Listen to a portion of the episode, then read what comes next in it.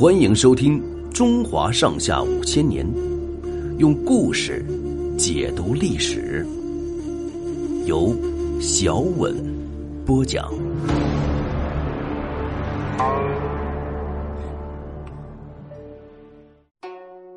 李斯见逐客。秦国虽然在邯郸打了一次败仗，但是他的实力还是很强的。第二年，也就是公元前二五六年，又进攻韩赵两国，打了胜仗。后来，索性把挂名的东周王朝也灭掉了。秦昭襄王死去后，他的孙子秦庄襄王即位，不到三年也死去了。年才十三岁的太子嬴政即位。当时，秦国的朝政大权掌握在相国吕不韦手里。吕不韦原是阳翟地方的一个富商，阳翟就是今河南禹县。因为帮助庄襄王取得了王位，当上了相国。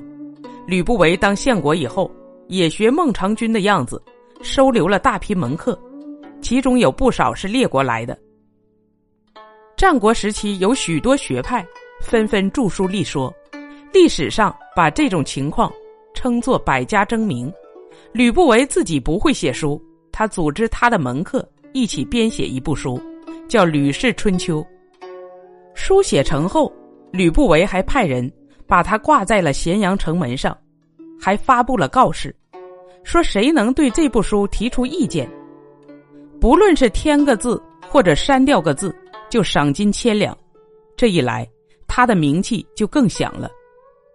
秦王政年纪渐渐大起来，在他二十二岁那年，宫里发生一起叛乱，牵连到吕不韦。秦王政觉得留着吕不韦碍事，把吕不韦免了职。后来又发现吕不韦势力不小，就逼他自杀。吕不韦一倒台，秦国一些贵族大臣就议论起来，说列国的人跑到秦国来，都是为他们本国打算，有的说不定是来当间谍的。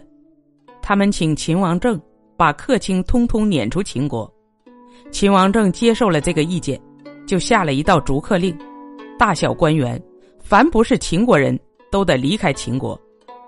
有个楚国来的客卿李斯，原是著名儒家学派代表荀况的学生，他来到秦国，被吕不韦留下来当了客卿。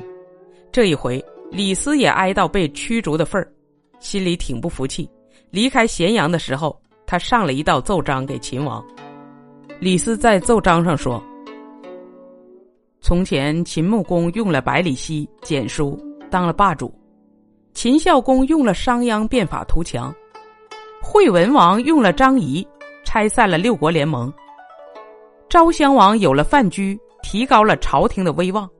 这四位君主都是依靠客卿建立了功业，现在到大王手里。”却把外来的人才都撵走，这不是帮助敌国增加实力吗？秦王政觉得李斯说的有道理，连忙打发人把李斯从半路上找回来，恢复他的官职，还取消了逐客令。秦王政用李斯当谋士后，一面加强对各国的攻势，一面派人到列国游说诸侯，还用反间、收买等手段配合武力进攻。韩王安看到这形势，害怕起来，派公子韩非到秦国来求和，表示愿意做秦国的属国。韩非也是荀况的学生，跟李斯是同学。他在韩国看到国家一天天削弱，几次三番向韩王进谏，韩王就是不理他。韩非满肚子学问，没被重用，就关起门来写了一部书，叫《韩非子》。他在书中主张君主要集中权力，加强法治。这部书传到秦国，秦王政看到了，十分赞赏。秦王政说：“如果我能和这个人见见面，该多好啊！”这一回，韩非受韩王委派来到秦国，看到秦国的强大，上书给秦王，表示愿为秦国统一天下出力。这份奏章一送上去。秦王还没考虑重用韩非，李斯倒先着急起来，怕韩非夺了他的地位。他在秦王面前说：“韩非是韩国的公子，大王兼并诸侯，韩非肯定要为韩国打算。如果让他回国，也是个后患，不如找个罪名把他杀了。秦王政听了这话，有点犹豫，下令先把韩非扣押起来，准备审问。韩非进了监狱，想辩白也没机会，李斯却给他送来了毒药，韩非只好服药自杀了。秦王政扣押了韩非，也有点后悔，打发人把韩非放出来，可是已经晚了。秦王政十分懊恼。正在这时候，有个魏国人辽到秦国来，秦王政找他一谈，觉得他是个难得的人才，就任用辽为秦国尉。后来人们称他魏辽。本集播讲完毕，欢迎订阅收听，下集精彩继续。